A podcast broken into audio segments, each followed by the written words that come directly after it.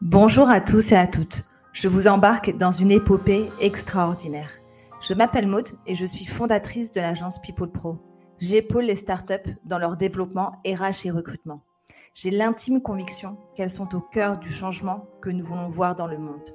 C'est pourquoi j'ai eu envie de mettre en lumière ces fondateurs, ces fondatrices qui créent des projets pour améliorer notre société au quotidien.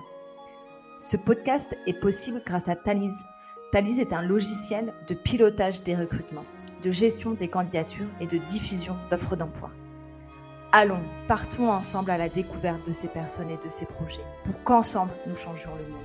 Embarque avec nous et abonne-toi sur tes plateformes préférées, Apple et Spotify.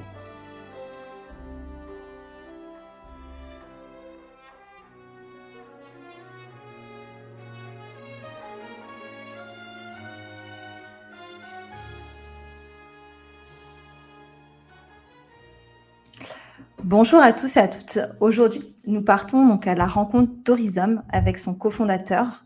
Bonjour Mathieu. Salut Maude. Euh, donc aujourd'hui, voilà, on va discuter d'Horizon. Donc euh, peut-être que tu peux nous, raconter euh, pourquoi avoir créé Horizon aujourd'hui? Ouais, alors en fait, nous, on, on voulait contribuer à la neutralité carbone. donc voilà l'objectif d'être neutre en 2050. Et en fait, on est, parti d'un constat double. Euh, le premier, c'est qu'en fait, euh, les ressources fossiles, elles sont fortement émettrices de gaz à effet de serre, et c'est des ressources non renouvelables à nos échelles de temps. Donc, si on veut vivre dans un monde décarboné et durable, la seule solution, c'est de remplacer tout ce qui est fossile par de la biomasse. Donc, euh, pour donner un exemple, Michelin, il veut avoir une production de pneus 100% durable d'ici 2050. Donc c'est vraiment euh, des, sujets euh, déjà d'actualité. Et le problème, c'est qu'aujourd'hui, euh, en Europe, avec le système actuel, si on veut décarboner nos industries, il va falloir doubler la production de biomasse d'ici 2050. Et comme un arbre, eh ben, c'est mature au bout de 40 ans minimum. On a cherché une solution qu'on pourrait planter massivement et qui se récolte annuellement afin du coup bah, d'alimenter le marché de la biomasse euh, au plus vite. Et puis du coup, le, deuxième constat, c'est que bah, on va devoir doubler nos puits de carbone euh, d'ici 2050, d'après la stratégie nationale euh, bas carbone. Et donc, ce qui implique de laisser pousser nos forêts, et donc ce qui est un objectif antagoniste à l'exploitation de la biomasse. Et du coup, forcément, on a, on a pensé au bambou. Et quand tu, parles de biomasse, peut-être pour ceux qui euh, ne, connaissent en tout cas euh, pas trop, est-ce que tu peux nous expliquer un peu rapidement euh, qu'est-ce qu'on met derrière le mot biomasse? Effectivement, bonne question.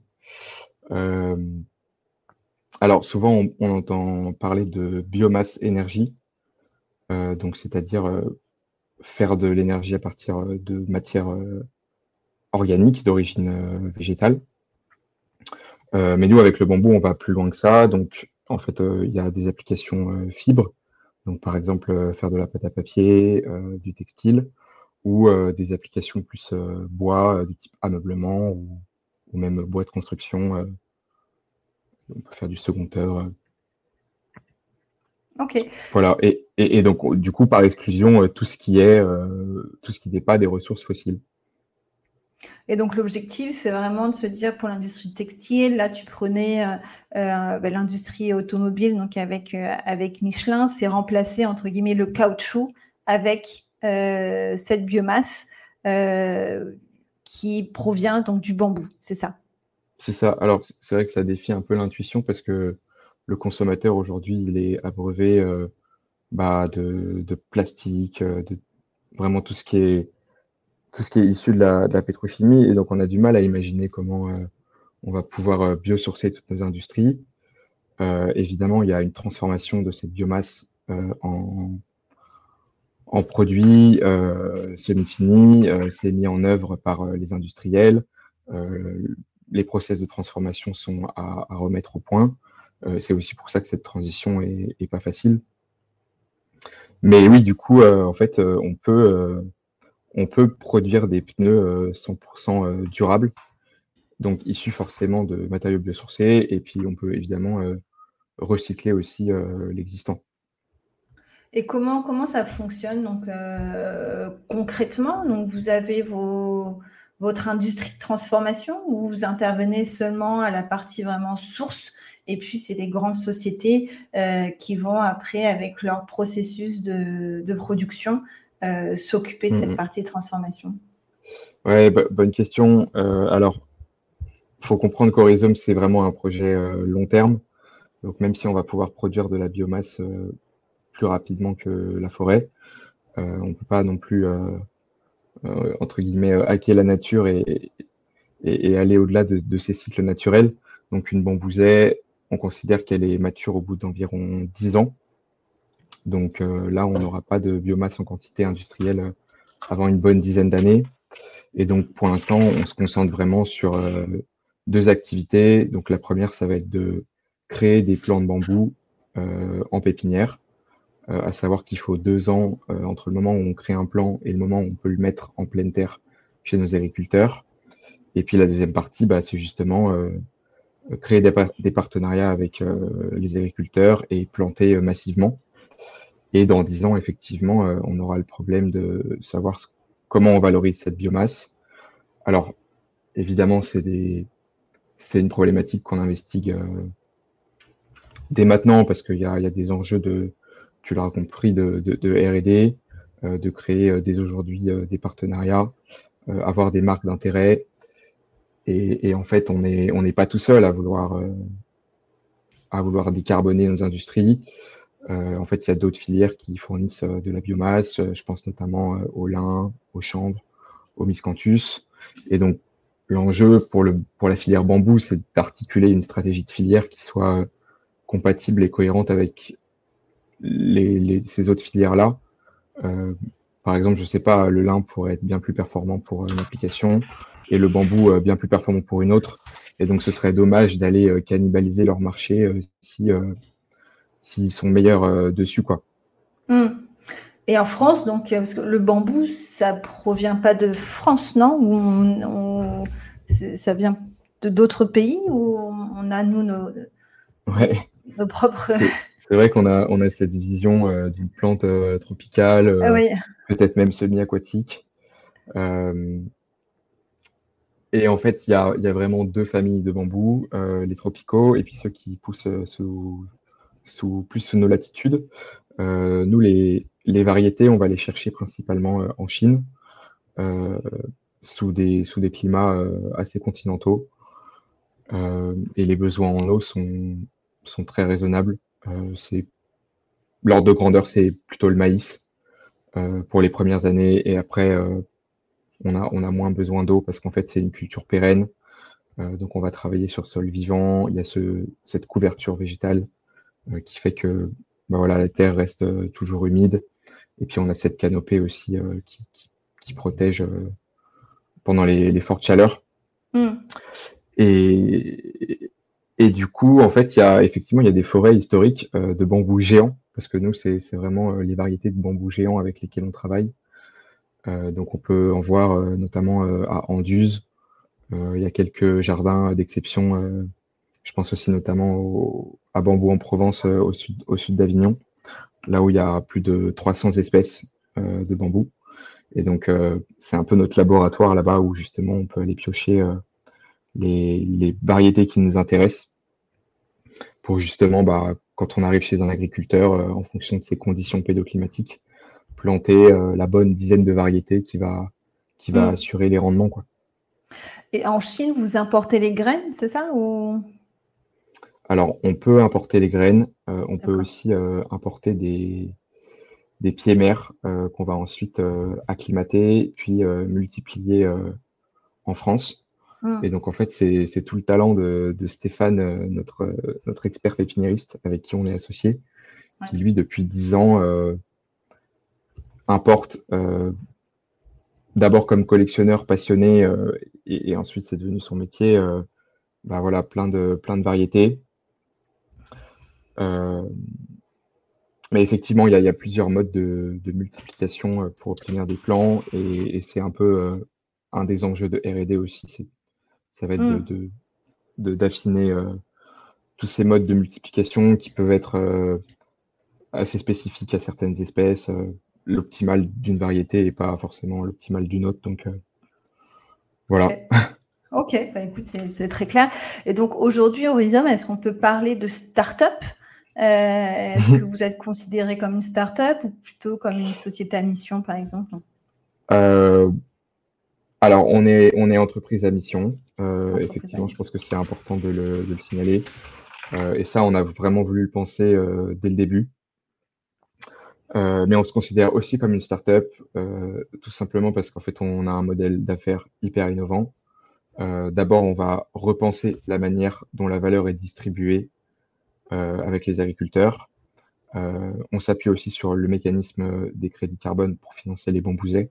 J'y reviendrai plus tard si tu veux.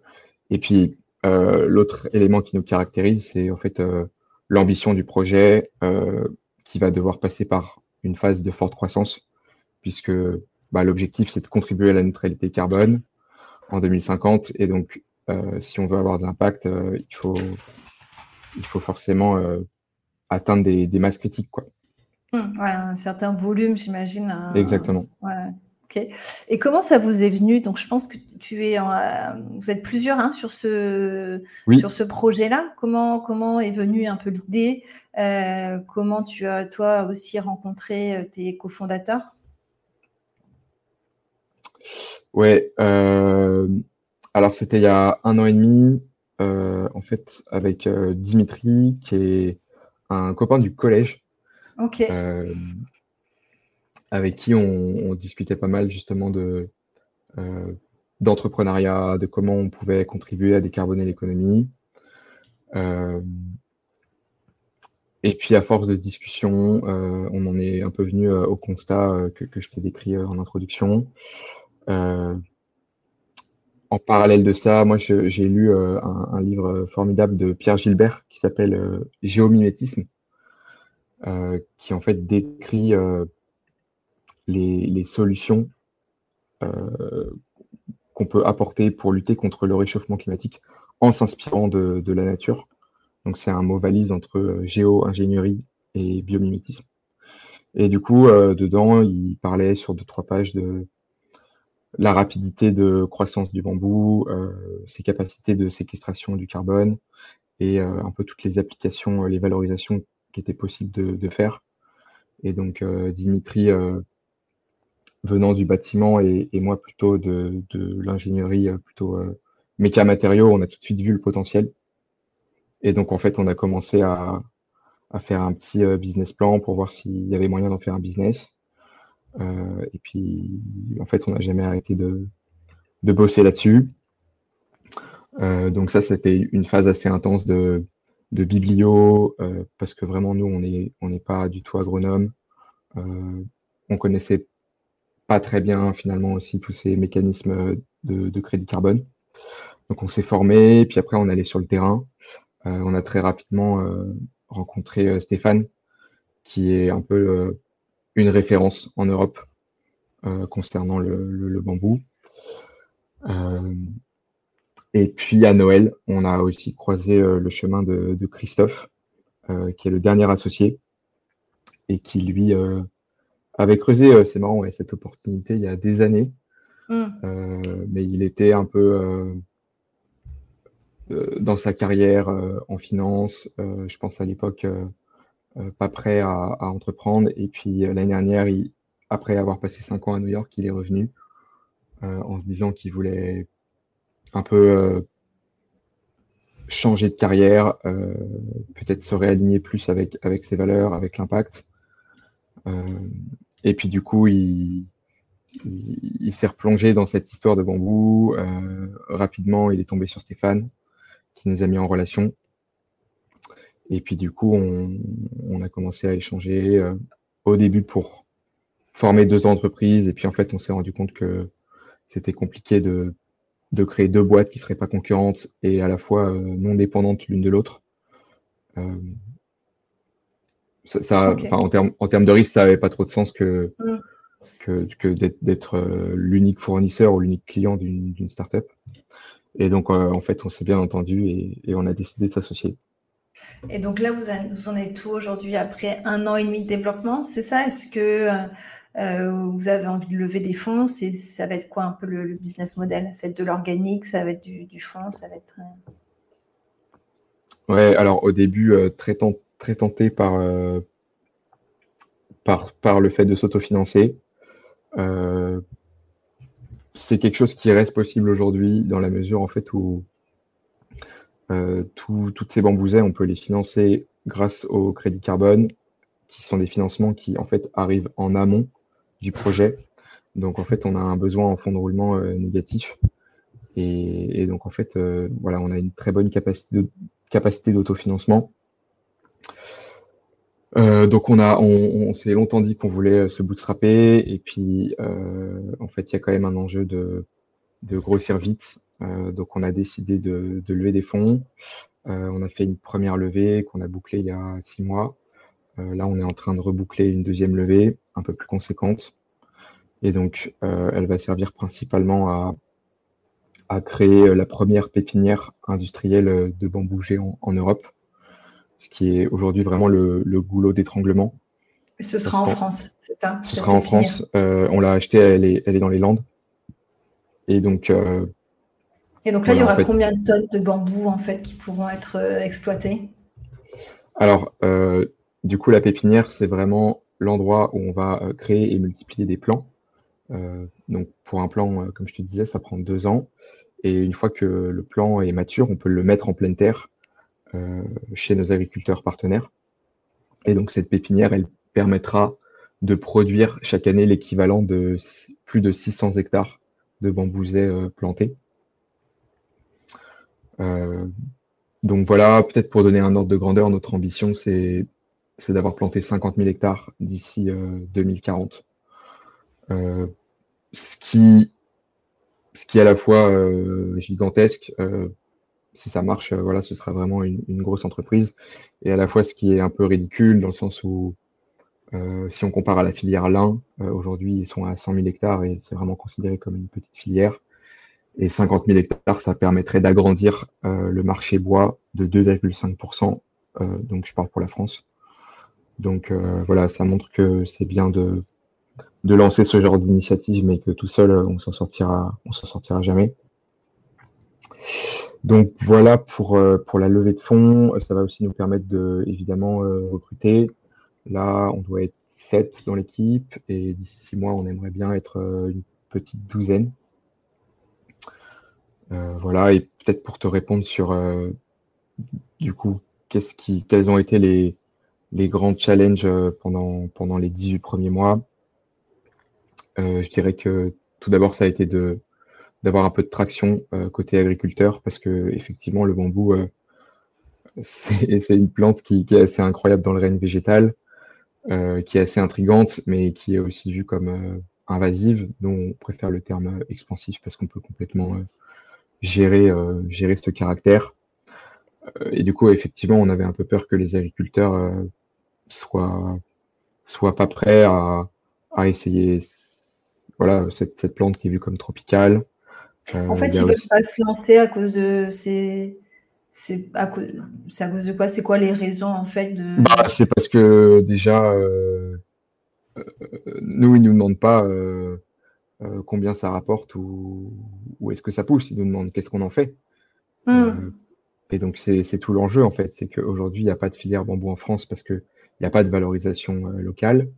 Et il n'y a, pas de, pousser, a pas de raison pour faire pousser du bambou, en fait. Oui, c'est ça. Et, comme il n'y a pas de valorisation locale, bah, personne ne plante du bambou. Donc, c'est vraiment euh, le cercle vicieux qu'on a, voulu, qu'on a voulu casser. Et en fait, la chance qu'on a, euh, c'est bah, d'avoir un productible à l'hectare qui est, qui est important. Donc, on a une très bonne euh, rentabilité. pour donner un ordre de grandeur, convertir 10% de la surface d'une exploitation ça permet en moyenne de doubler euh, le revenu de l'agriculteur. D'accord. Donc, euh, donc ça, c'est un argument pour, euh, pour qu'ils essayent de. Voilà, complètement. et puis, en fait, bah, une fois qu'on aura des pilotes plantés, visitables, forcément, les agriculteurs seront, seront un peu moins méfiants. Donc là, on va en planter deux à l'automne. dans le Gers et dans les Landes. mais voilà, étonnamment, on a quand même des, des, early adopters très curieux qui nous contactent. Aujourd'hui, on ne fait pas de prospection et, pourtant, on est contacté par des agriculteurs et qui sont intéressés. Très régulièrement. Ok. Donc, le, bouche à oreille, peut-être. Exactement. Exactement. Et puis, on a quand même deux concurrents en Europe euh, qui sont plus avancés. Hum. Euh, notamment, il y a des Italiens qui ont planté euh, depuis 2014 plus de 2000 hectares en, en Italie, ouais, du coup, et qui attaquent la France là depuis trois ans. et vous les voyez comme des concurrents ou peut-être des partenaires bah, Effectivement, on se pose la question, mais non, c'est plus des partenaires. Ouais. dans le sens où, en fait, c'est vraiment un marché où, il n'y a pas d'offre et où la demande euh, va, être, gigantesque. Euh, il y a aussi des enjeux d'atteindre une certaine masse critique, euh, parce qu'en dessous de laquelle les valorisations seront que artisanales. Et, l'artisanat, c'est très bien, mais si on veut décarboner l'économie, il faut vraiment parler d'industrie. Et donc, en dessous de 2000 hectares de bambou, c'est difficile de rentabiliser une ligne de production. Donc, mm. non, on les, on les voit complètement comme des, comme des partenaires. Et juste sur la partie peut-être euh, business model, euh, comment vous gagnez de l'argent Alors, c'est en vendant principalement euh, le bambou? Comment ça? Ouais, ouais alors c'est assez complexe parce qu'il y a plusieurs lignes de, revenus. donc, en fait, quand on dit qu'on crée un partenariat avec les agriculteurs, ce qui se passe, c'est qu'on va créer une co-entreprise. L'agriculteur va être actionnaire à 51%. Euh, parce que c'est lui qui va bosser, ça va être euh, le gérant euh, de l'entreprise. il va d'ailleurs louer ses terres à l'entreprise. ensuite, Horizon va s'occuper du montage de projet, donc étudier la faisabilité, sélectionner les bonnes variétés de bambou en fonction des conditions pédoclimatiques. Une fois que le projet est, validé, Horizon va pouvoir générer avant la plantation euh, des crédits carbone. Et du coup, on va pouvoir euh, les, les prévendre, donc ce qui va financer euh, à l'avance le projet. Ensuite, l'agriculteur, va s'occuper de la plantation. il va percevoir dès, ce, dès le jour de la plantation un salaire. Et pendant 5-6 ans. Un revenu récurrent, en fait, c'est ça? Exactement, un revenu récurrent. Euh, bah, le revenu qui ne gagne plus euh, parce qu'il a remplacé euh, par exemple du maïs par, du bambou.